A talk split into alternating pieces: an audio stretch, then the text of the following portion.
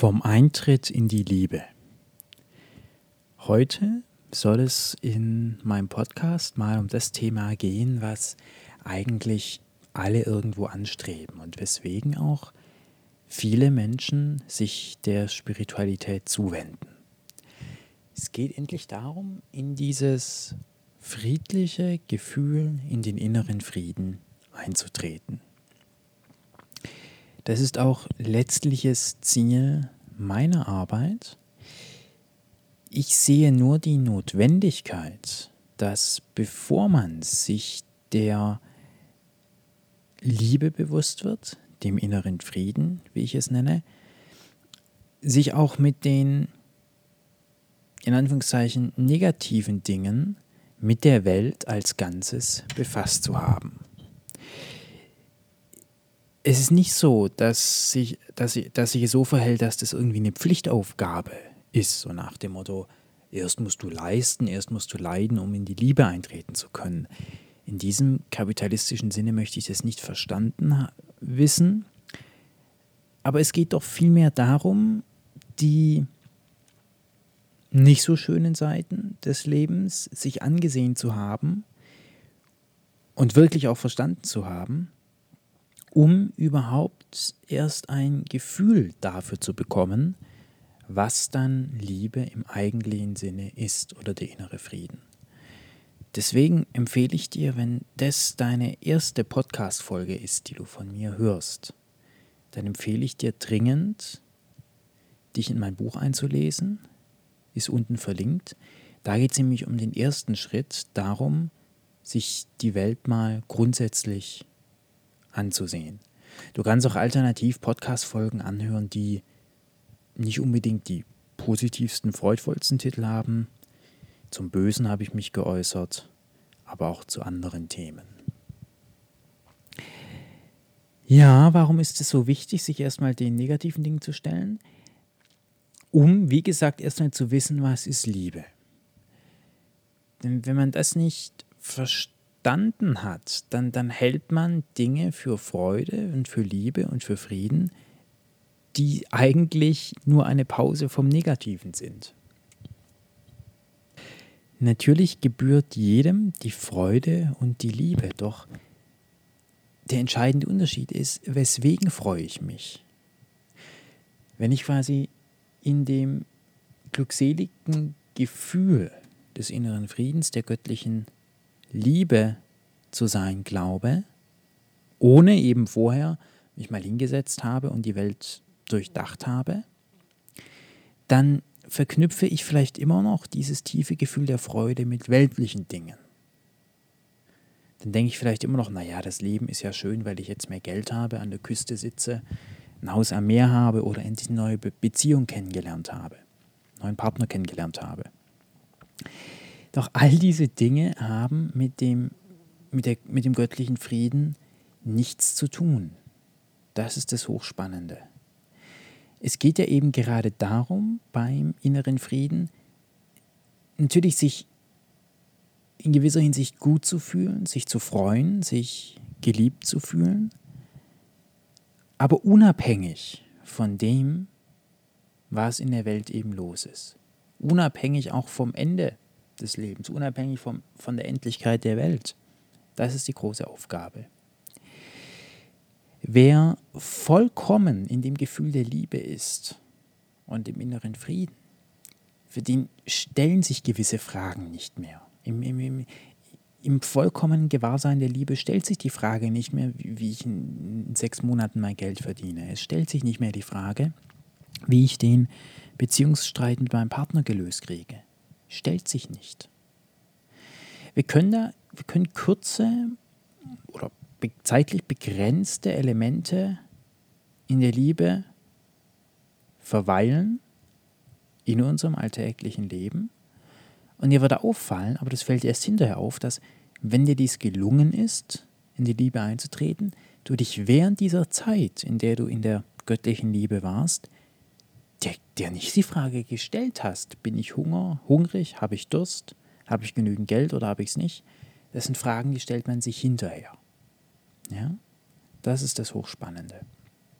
Das heißt, jeder, der hier redet, ist, als Körper existiert, hat es noch nicht geschafft, vollkommen in die göttliche Liebe einzutreten.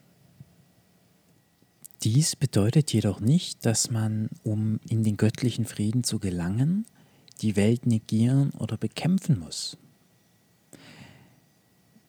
Denn wenn ich etwas bekämpfe, nehme ich es noch ernst und dann stellt es eine reale Bedrohung für mich dar und deswegen nehme ich die Welt noch wichtig.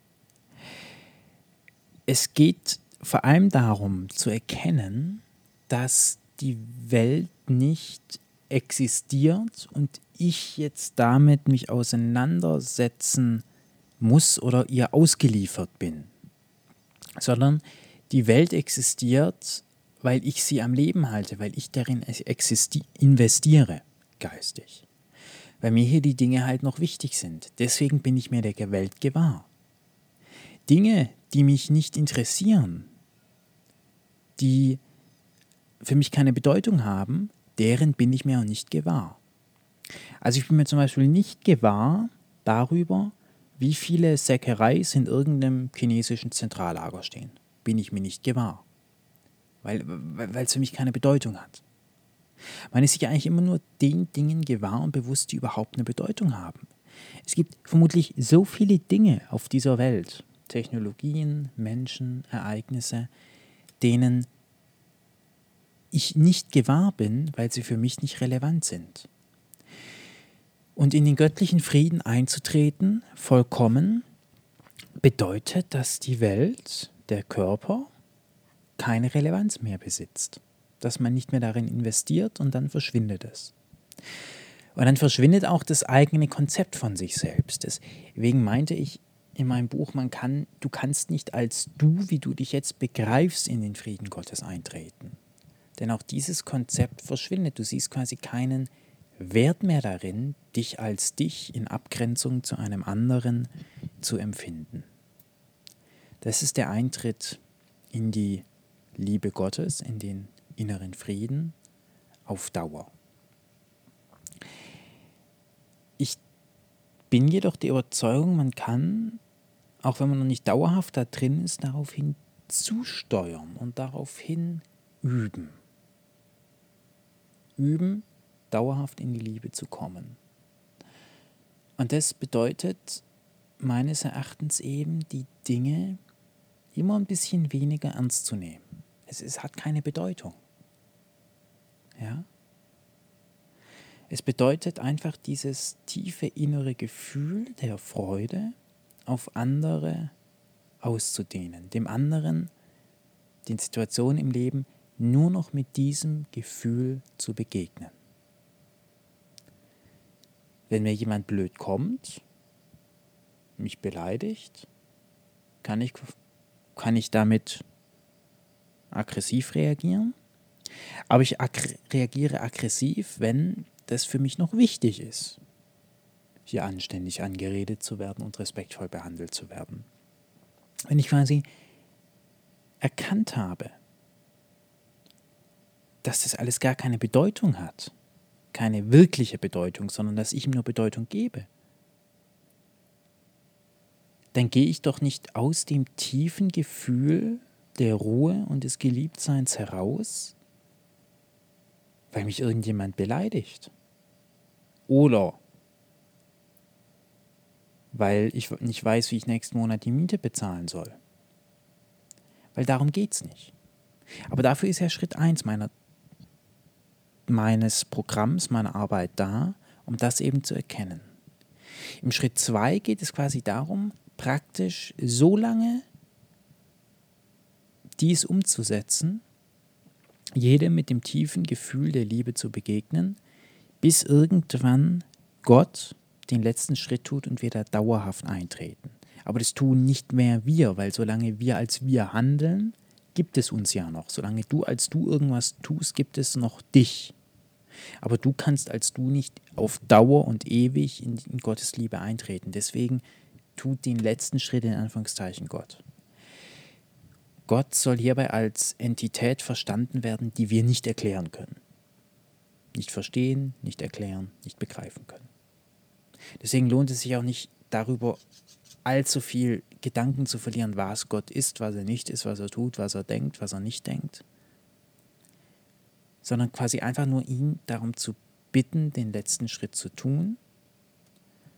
Und wir tun alle Schritte, die in unserer Macht liegen.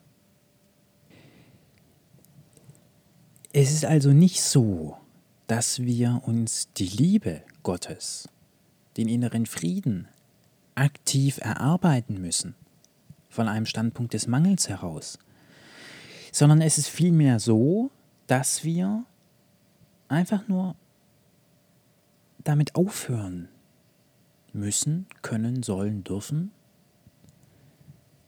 in den Ärger, in die Wut, in die Angst zu verfallen.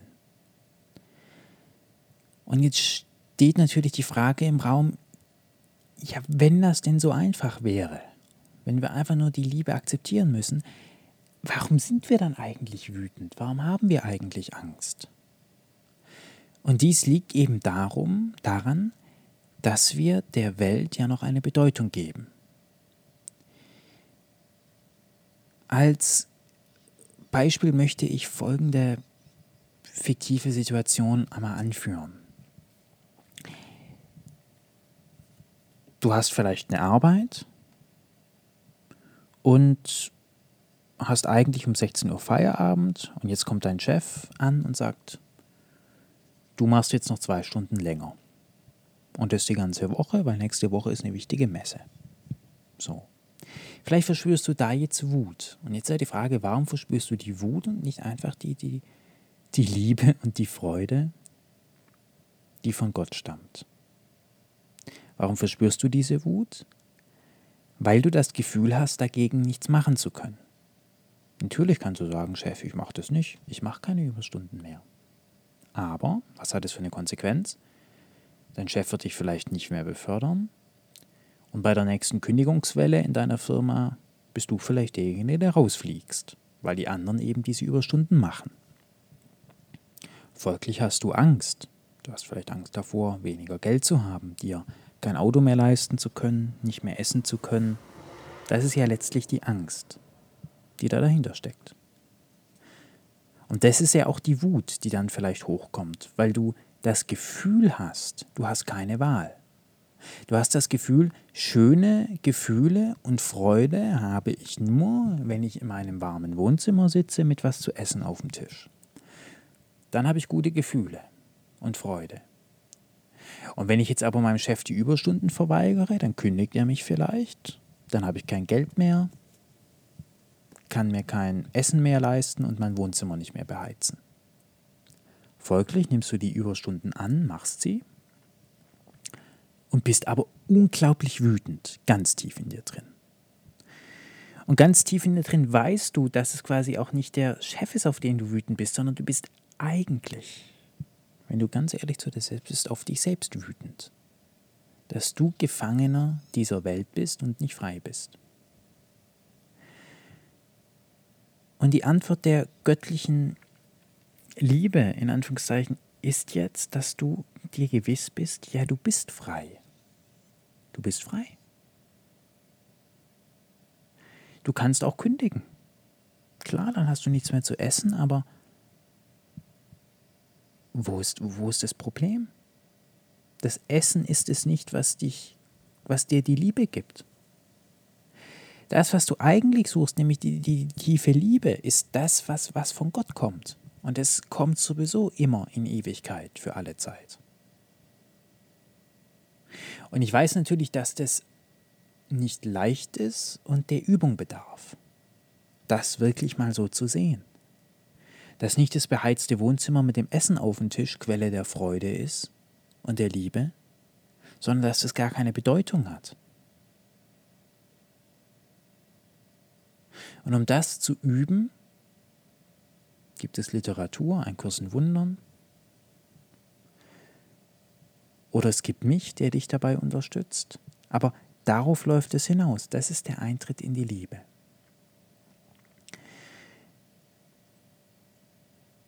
Und nehmen wir mal an, du hast das nicht nur kognitiv verstanden, sondern bist festen Glaubens, dass dem so ist. Dass dein Glück und deine Freude nicht von einem Körper und einem warmen, beheizten Wohnzimmer abhängt, dann kannst du deinem Chef auch ganz anders begegnen. Du kannst ihn als jemand sehen, der das vielleicht selber auch nicht gerne macht.